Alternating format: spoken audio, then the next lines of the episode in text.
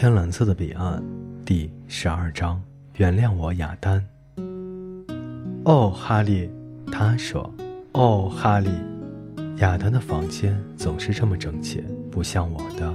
妈妈说，这是因为女孩子天生比男孩子喜欢整洁，但我不这么想。我就见过会冻得果皮箱一样的女生，她们的卧室像刚刚有一辆垃圾车在里面发生了爆炸。我曾在彼得家住过一晚上，他带我去看他姐姐的房间。进来看看吧，哈利。彼得说。你会吓一跳的，他说的一点也没有错。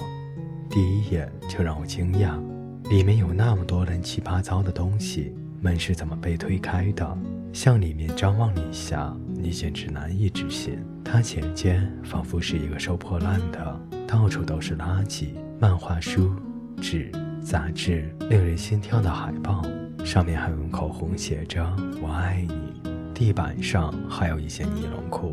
壁橱里还垂下了一双长筒袜，就像被扯破的蜘蛛网，还挂在那里。他不会介意我们看到这些吧，彼得？我问他。我的意思是说，他不在里面吧？他耸耸肩膀说：“天晓得他在不在。”他是对的，你怎么能知道呢？就在我们鬼鬼祟祟地向里面看的时候，他就在屋子里，埋在一大堆旧文化衫下面。你怎么能看出来呢？你妈妈怎么能不管呢，彼得？我说，他没有被气疯吗？他曾管过，他说，但总是老样子。最后他放弃了。他说，如果伯伯。在他有生之年不自己保持房间的清洁，妈妈就再也不收拾他的房间了，所以就成了这样子，僵持不下。收音机还在呢喃，做着背景音乐。我从来不知道亚丹怎么能干什么事都开着收音机，他总是能做到这样，甚至他做作业的时候也放着音乐。有时候爸爸会上来说：“这么吵，你怎么能集中注意力呢？这不干扰你吗？”亚丹会说：“爸爸，唯一能干扰我的就是你上来问我为什么收音机不干扰我，好吗？”爸爸下楼不管他了，但过了一会儿，他又上来问同样的问题。收音机的声音特别的柔和，我听见主持人的声音了，他在介绍一首歌，我以前从来没有听过的，也不可能听过，那是最新录制的歌。我又一次感觉到自己是属于过去的世界，没有我了，世界继续不停的运行。亚丹坐到了书桌前，这不是一张真正的书桌，它更应该叫做梳妆台，但亚丹把它当书桌用。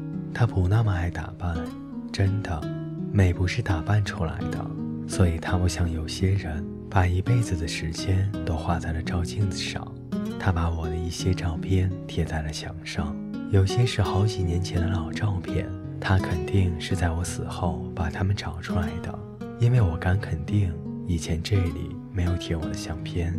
他刚才正在预习历史，书摊开在梳妆台上，旁边还有一张垫板跟几根铅笔，是准备画重点用的。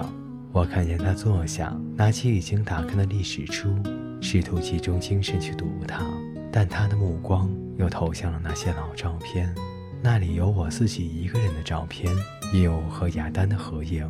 其中一张照片里面，亚丹还很小，而我只是婴儿。可能那时我才刚刚的出生。他抱着我，爸爸在旁边帮着他，妈妈则十分担心地看着，好像亚丹马上就会把我摔下来，磕着脑袋瓜似的。可能他还真的有点想磕我的脑袋。还有以后好多好多的照片。那时我们都大一点了，她总是大我三岁，总是我的大姐姐，我总是她烦人的小弟弟，揪她的辫子让她不舒服。还有我们外出度假的照片，家庭的生活照，过圣诞节的照片和我俩生日的照片，有许多我们小时候的照片，还有全家福，我，亚丹，爸爸。妈妈站在一起时，对着新买的相机自动快门的笑。看，我在这儿，我们都在这儿。我们以后再也不能聚在一起了。我又感到难过了。但我没有陷入这种感觉。我有使命，我得去完成还没有干完的事情。我得原谅亚丹，并得到亚丹的原谅。我绝不能让亚丹在余生中总是悔恨他对我说的最后一句话。我要是在哪天死了，你准会后悔的。我曾对他说：“你放心吧，我不会。”他回敬我说：“我高兴还来不及呢。”我真的再也回不来了，亚丹。我说：“亚丹。”我是哈利，我在这儿，就在你的旁边。但是你不用害怕，我现在是幽灵了，这没什么，这挺好的，什么也不用怕。我永远不会去吓唬你的，我只是回来看看你，向你说声对不起。你能听见我说话吗，亚丹？你知道我在这里吗？但他把目光又移到历史书，拿了起来，翻了一页。他不知道，我就站在他的身后，站得那样近，几乎都要碰着他了。我的手在你的肩膀上呢，亚丹，你能感觉得到吗？你能吗？是我，哈利，别害怕。但是他还在继续的读历史书，一会儿又停了下来，拿起一支铅笔开始画重点，在亨利八世以及他的几位妻子名字下面都画上了圆圈。亚丹是我，这不管用，我没有办法联系上他。我想到了阿尔特，怎么他一见我，全身的毛都竖了起来？我真的很奇怪，为什么猫这么的敏感，而人却一点反应都没有？也许事情就是这样，猫是猫，人是人，没有什么道理可讲。亚当没有任何反应。他抬起头，好像开始走神了。我想你平时做作业时也是一样的。他在看我四岁时的照片，照片上我正要吹蜡烛，他在旁边帮我。哦，哈利，他说。哦，哈利，他伸手去摸了摸照片，就好像那不是一张纸，而是有血有肉似的。我并不是一个坚强的人。但我能够在该坚强的时候坚强，你该明白，有些时候你必须坚强。我看见了桌子上的铅笔，我记起了那片枫树叶子，杰菲的圆珠笔，还有阿瑟尔控制的那台老虎机。我知道我能行，必须行。我把我的思想，我所有的思想，都集中在了那支铅笔上。求你了，我集中精神，一点点的想。听话，听话，听话。它真的动了，铅笔动了，笔尖向上升起来了，就在空气中保持住了平衡，就像有一个幽灵手里拿着它一样，感觉上是这样的。我的天哪！亚丹的呼吸都急促了，他一下子跳了起来，把身后的椅子都碰翻了。我想告诉他，别害怕。亚当，别害怕。但是我没有精力去分神，我全力以赴，把所有的精神都用在了那支铅笔上，把它从空中平移到了垫板上的白纸前头。亚当渐渐的不那么惊恐了，只是等着，等着看。他双手扶在桌子上，很用力，就像是要把它推走似的。他没有尖叫，没有跑。没有叫爸爸和妈妈，只是站着等着。他观察到那支铅笔开始在纸上移动，越来越近了。他说：“哈利，哈利，是你吗？”我把铅笔移动到白纸的上方，让他写了一个字：“是。”他没有动，只是盯着铅笔和他写的字。哈利，他说：“我太抱歉了，哈利。”我为我所说的话道歉。自从你出事以后，我时时刻刻都想着这件事，我没法挽回它。哈利，我真希望时光能够倒流。我很抱歉，哈利。我知道，我也很抱歉，亚丹。现在写出的字跟我生前的字很像，只是字迹有一点模糊，笔画比较细长。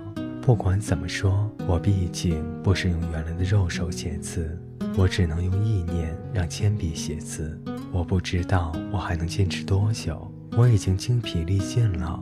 我想着那支铅笔，使出最大的力气，想着：“原谅我，亚丹。”我写道：“请原谅我说的话。”他沉默了一会儿，什么也没有说，只是立在那里，盯着纸上的字，开始哽咽地说着：“当然，我原谅你，哈利。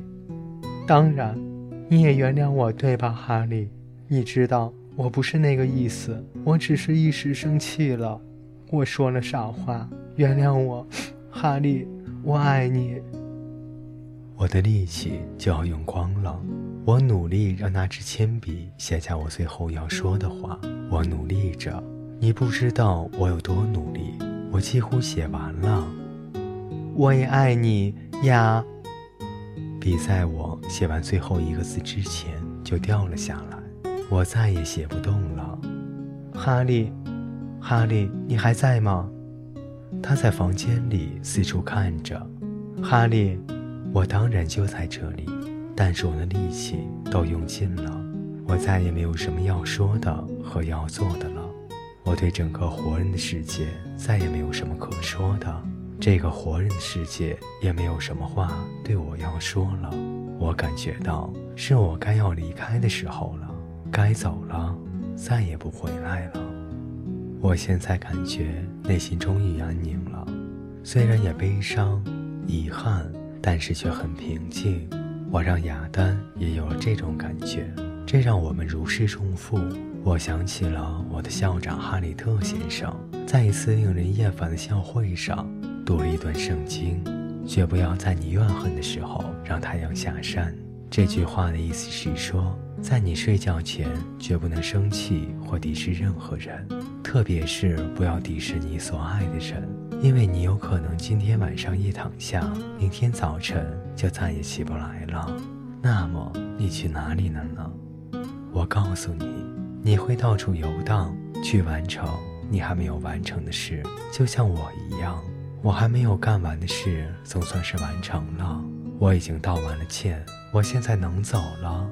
前往另一个世界，边境之外的地方，超越太阳总不下山的地方，我可以消失在天蓝色的彼岸了。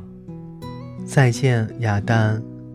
我说：“现在再见了，好好活着，别担心我，我很好。死亡早晚都会发生的，我们最终都要死。我想，可能发生在我身上早了一点，但别为我难过，我很好。”我又交到了新朋友，我不孤单。再见，亚丹。再见，哈利。他对着房间说话：“你还在吗？我爱你，哈利。我一直爱你。在我们打架的时候，我也爱你。我很抱歉，门上原来贴的那张纸。我随时欢迎你进来。你可以借我的钢笔、铅笔、水彩笔，什么都行。真的，这是实话。”哈利，我吻了他的脸，给了他一个幽灵的拥抱，然后就赶快离开了。我没有再回头看，我不能再耽搁了，我不能忍受长时间的告别。我想最好是快一点。我知道这有点绝情，但这却是最好的处理方法。我下楼来到厨房，跟爸爸妈妈说再见。我跟他们拥抱，吻别。我多希望他们能看我最后一眼，我再也不能待下去了。你该明白，我多想保留我原来的记忆，在原来的记忆里，他们能看见我。我们生活在一起，而且还是那么的幸福，从来都不伤心，从来都不难过，也不悲伤。我想记住他们的是这些，我也希望他们记住我的也是这些。我离开了我家的房子，走上了马路，头也没有回。我并不是一个坚强的人，但我能够在该坚强时坚强。你该明白，有些时候你必须坚强。我又穿过了广场，看见了阿尔特，他栖息在一根悬空的树枝上，仿佛打算要像鸟儿那样飞起来。嘿，阿尔特，我叫他，又看见你了。但他浑身的毛又竖了起来，它的爪子到处乱抓，就像在抓一只迎面飞过来的麻雀。它从树枝上掉了下来，看那样子，它的九条命大概丢了四条半。它的脚一着地，就以时速十万千米的速度从广场上穿了过去。那是我最后一次见它。这时天又开始下雨，我站在一棵树荫下。这不是因为我怕被淋湿了。现在的雨根本淋不到我，我只是想像我生前一样，像正常人一样享受雨天的快乐。真是瓢泼大雨，但这样也说明它下不长。雷阵雨都是这样的。远处的天已经开始放晴了，颜色由灰变成了蓝。大约十分钟后，雨停了，太阳又出来了。向足球场的尽头望去，正像我希望的，出现了又大又绚丽夺目的彩虹。我赶紧以最快的速度过去，好尽早回到另一个世界。各位听众朋友，今天的故事就为您播讲到这里，我们下期再见。